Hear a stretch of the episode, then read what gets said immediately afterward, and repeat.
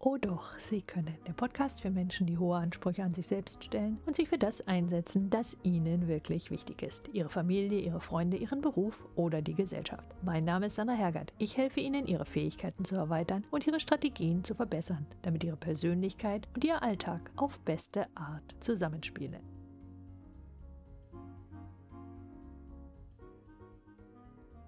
Dieser Podcast ist für all diejenigen, die das Gefühl haben, sie bräuchten mehr Zeit zum Nachdenken oder auch einfach zum Nichtstun, statt von einer Aufgabe zur nächsten zu hetzen. Bleiben Sie also dran und zwar ganz besonders, wenn Ihre Tage dicht gepackt sind und wenig Raum für anderes lassen. Heute geht es nämlich um die Frage, wie Sie mehr Spielraum zwischen und um Ihre Aufgaben einbauen. In der letzten Woche haben Sie gehört, wie ich mir ein Bein gestellt habe, einfach dadurch, dass zu viel und zu unklare Dinge in meinem Terminkalender standen. Ganz offensichtlich bin ich da nicht die Einzige. Unlängst habe ich mehrere Trainings für Führungskräfte gegeben. In einem ging es darum, wie virtuelle Teams trotz des virtuellen Raums zu Teams werden können. Und eine Frage beschäftigte alle Teilnehmer. Wie können sie die Zeit, die sie haben, besser nutzen? Also in kürzerer Zeit mehr schaffen, sodass ihnen dann mehr Zeit, in diesem Fall, dafür bliebe, um Teambildungsmaßnahmen durchführen zu können. Einer dieser Führungskräfte hatte von morgens bis abends nonstop ein Meeting nach dem anderen. Also Beginn-Meeting Nummer 1 um 9 bis um 10, Beginn-Meeting Nummer 2 von 10 bis 11 und so weiter bis zum Abend, wo er dann endlich zum Abarbeiten dessen kam, was er wirklich tun musste. In einem weiteren Training über Energiemanagement haben alle, bis auf eine Teilnehmerin im Homeoffice, mehr gearbeitet als jemals zuvor. Den Rechner rund um die Uhr angelassen und sich immer wieder dabei ertappt, auch während ihres Feierabends oder am Wochenende ihre E-Mails zu checken, aus Angst, etwas wirklich Wichtiges zu übersehen. Und ich gebe sofort zu, auch ich neige dazu, länger zu arbeiten, als ich es mir vorgenommen habe oder am Wochenende noch vor dem Rechner zu sitzen. Denn die Arbeit hört ja irgendwie nie auf und im Augenblick gibt es draußen ja auch nicht so viel zu tun. Die erste Frage ist natürlich, ist das schlimm? Sollen wir das ändern und woran würden wir merken, dass wir etwas ändern sollten? Und das bringt mich zu einem Artikel, den ich vor ein paar Tagen in der Times gelesen habe. In der in dem Artikel beschriebenen Studie geht es um einen Zustand, der erst jetzt im Rahmen der Untersuchungen zu den Langzeitfolgen von nicht direkt von Covid betroffenen Personen erkannt wird. Diesen Zustand hat der Psychologe Corey Case Languishing genannt, was frei übersetzt so etwas ist wie sich ermattet, ermüde, erschöpft fühlen, ohne dass es sich schon um Burnout oder Depression handelt. Einerseits sind diese Personen also nicht gesund im Sinne von voller Energie und guter Laune, andererseits fühlen sie sich auch nicht völlig wertlos, wie es jemand mit einer Depression vielleicht täte. Diese Menschen fühlen sich vielmehr unmotiviert, unkreativ und kaum in der Lage, konzentriert über einen längeren Zeitraum zu arbeiten. Und, und das ist wichtig für unsere nächste Frage, Menschen bemerken diesen Zustand häufig nicht. Er kommt ein bisschen schleichend und eine Komponente ist eben diese Lustlosigkeit, die sie eben auch dann nicht aufhorchen lässt, wenn sie sich lustlos, unmotiviert und unkreativ fühlen, weil man eben gerade nicht dran denkt, außer dass man sich nicht ganz so gut fühlt. Die Designer dieser Studie verbinden ihre Erkenntnisse vorwiegend mit der Pandemie. Ich bin mir darüber hinaus, also über die Pandemie hinaus, ziemlich sicher, dass dieses Gefühl sich auch dann entwickelt, wenn wir nicht gerade eine Pandemie haben. Was mich mehr erstaunt hat an dieser ganzen Geschichte ist, die Wissenschaftler konnten herausfinden, dass ein zuvor vorhandener Optimismus nicht dazu geführt hat, dass die Probanden diesen Zustand nicht erlebten. Anders gewendet, selbst die, die sich zuvor durch besonderen Optimismus auszeichneten, konnten trotzdem in diesen Zustand der Langeweile und allgemeinen Unzufriedenheit fallen. Es geht hier also nicht etwa einfach nur um positives Denken, das manchmal als die Wunderwaffe angepriesen wird, sondern es geht um mehr als Optimismus und positives Denken wenn wir soweit sind und sagen, gut, irgendetwas müssen wir anders machen und um den Bogen zu schließen zu meiner Eingangsfrage, dann bleibt ja immer noch die Frage, wie Sie diesen Zustand vermeiden können. Wie können wir und warum sollten wir zeitliche Übergänge von einer zur anderen Aufgabe einbauen und wie können wir unseren Tag so planen, dass wir während des Tages Energie tanken, statt diese zu verlieren? In der Studie wird als Gegenpol das regelmäßige Erreichen eines Flow-Zustandes bezeichnet. Und ich frage mich, ob das stimmt und falls ja, was heißt denn das dann konkret?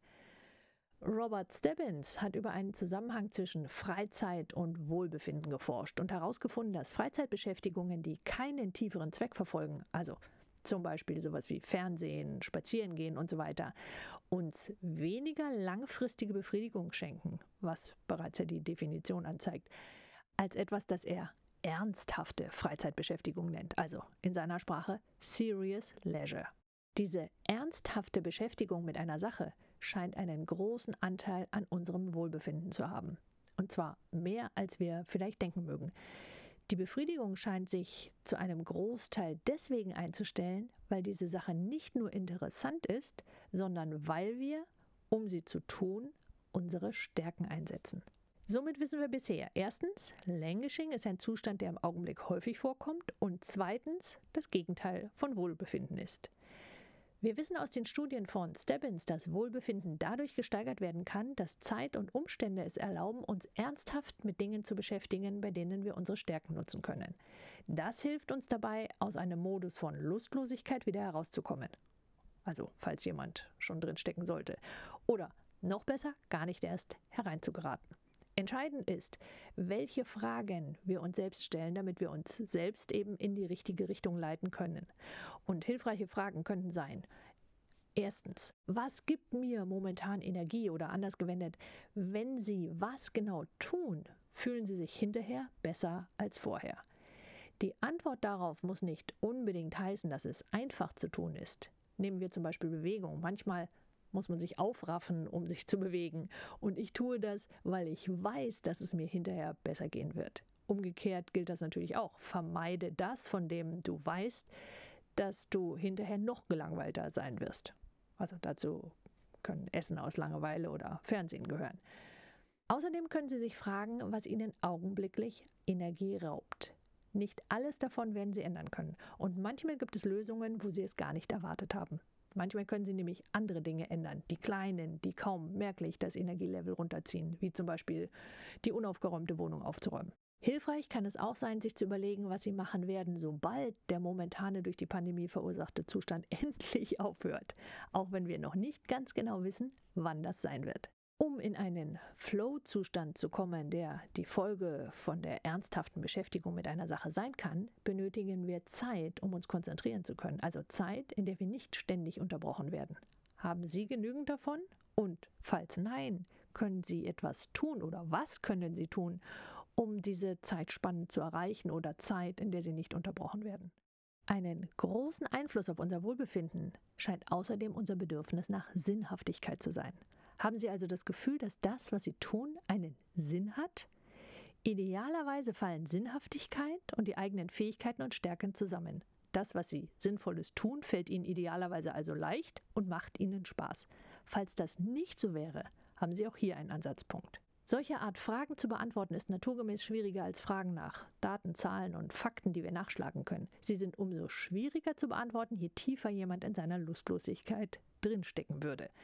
Wenn wir diesen Zustand, dieses Languishing, also als Zustand begreifen, der zwischen Wohlsein und Krankheit liegt, dann sollten wir ihn jedenfalls nicht ignorieren. Die Gefahr, dass jemand versehentlich in einen Negativkreislauf gerät und in die gewissermaßen falsche Richtung rutscht, ist nicht vollkommen unwahrscheinlich. Sollte das bei Ihnen oder jemandem, den Sie kennen, der Fall sein, dann starten Sie mit Zeitpuffern, die Ihnen Raum zum Denken geben.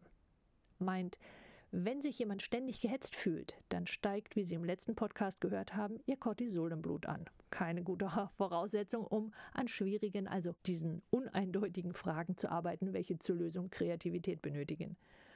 In dem Moment, in dem jemand von einem Termin in den nächsten hetzt, sich konstant hinterher hinken fühlt und gleichzeitig weiß, dass er die eigene Arbeit hinterher noch nachholen muss, seine Work-Life-Balance also über einen längeren Zeitraum aus dem Ruder läuft, ist in einem dem Flow gerade entgegengesetzten Zustand. Flow entsteht zudem sehr viel einfacher, wenn Sie mithalten können, energetisch und inhaltlich. Und um beides zu können, brauchen Sie einen Abschluss der einen Aufgabe und die Möglichkeit des Übergangs zur nächsten Aufgabe. Anderenfalls bleiben diese ganzen losen Enden buchstäblich offen. Sie erinnern sich an den Zeigarnik-Effekt, den ich in einem anderen Podcast schon einmal erwähnt habe. Vermutlich wird der eine oder andere von Ihnen nun sagen, ja Sandra, da sind wir doch schon wieder an dem Punkt, dass ich mehr Zeit brauche. Wie soll ich denn aus diesem Kreislauf jemals rauskommen? Nun gibt es eine ganze Reihe von Produktivitätslehren, die Ihnen in wunderbaren Matrizes quasi vorrechnen, wie Sie, falls Sie nur die wichtigen und oder dringenden Aufgaben erledigen, die Freiheit erreichen, die Sie benötigen. Ich weiß ja nicht, wie es Ihnen geht. Ich habe Schwierigkeiten mit dieser Methode. Irgendwie bleibt zumindest bei mir mal zu viel Dringendes übrig, weswegen ich Ihnen heute meinen und anderen Ansatz vorstellen möchte. Wir ribbeln das Ganze mal von hinten auf. Meine erste Frage lautet, wie viel Spielraum brauchen Sie wirklich? Zum Beispiel, um von einer Aufgabe zur nächsten wechseln zu können, ohne sich gehetzt zu fühlen. Ich vermute, dass auch hier jeder ein Stückchen anders tickt. Ich glaube jedoch auch, dass dieser Zeitraum geringer sein kann, als der eine oder andere von Ihnen denken mag. Anders gewendet, wie viel Raum brauchen Sie wirklich, um innerlich eine Aufgabe abzuschließen, um sich bewusst der nächsten zuwenden zu können? Weil darum geht es im Endeffekt. Vermutlich ist das nicht besonders viel. Wahrscheinlich reichen fünf Minuten bei längeren Aufgaben und eine oder zwei Minuten bei kürzeren Aufgaben. Ich mache diesen Unterschied, weil ich bei einer Aufgabe, die zum Beispiel eine Stunde dauert, wahrscheinlich mehr Gedanken habe, die ich innerlich in eine Ordnung bringen muss, um sie gut abschließen zu können, als bei kurzen Aufgaben, die naturgemäß weniger Nachdenken erfordert haben. Und vermutlich brauche ich kaum eine Übergangsphase, wenn ich eher handwerkliche Themen erledige, also abwaschen, aufräumen und was sonst so anfällt, meine ich damit, und dort von einer Aufgabe zur nächsten möchte. In unserem Beispiel mit dem ich diesen Podcast begonnen habe, in dem mein Teilnehmer also den ganzen Tag von einem Meeting zum nächsten hetzt, kann er sich dieselbe Frage stellen. Wie viel Zeit benötigt er, um die Gedanken von einem Meeting zu ordnen, eventuell den einen oder anderen Gedanken zu notieren, um sich dann auf das nächste Meeting kurz vorzubereiten? Diesen Zeitraum gilt es dann eben einzubauen. Uns ist wahrscheinlich auch klar, dass die Vorbereitung auf das nächste Meeting zu wünschen übrig lässt, wenn er praktisch keine Minute zwischen dem einen und dem anderen Meeting hat. Die erste Frage lautet hier folglich, wie viel Zeit braucht er, damit ein vernünftiger Übergang stattfinden kann? Und meine Vermutung wäre, dass die Zeit irgendwo zwischen 5 und 15 Minuten liegt. Es könnte außerdem sein, dass der Zeitraum von Meeting zu Meeting schwanken kann. Mit anderen Worten, hier hilft es sich am Abend oder wann immer Sie Ihren Tag planen, hinzusetzen und sich zu fragen, wie viel Zeit brauche ich genau dafür? Das heißt, Sie halten diese Zeiträume flexibel und passen sie auf die konkreten Aufgaben an diesem Tag an.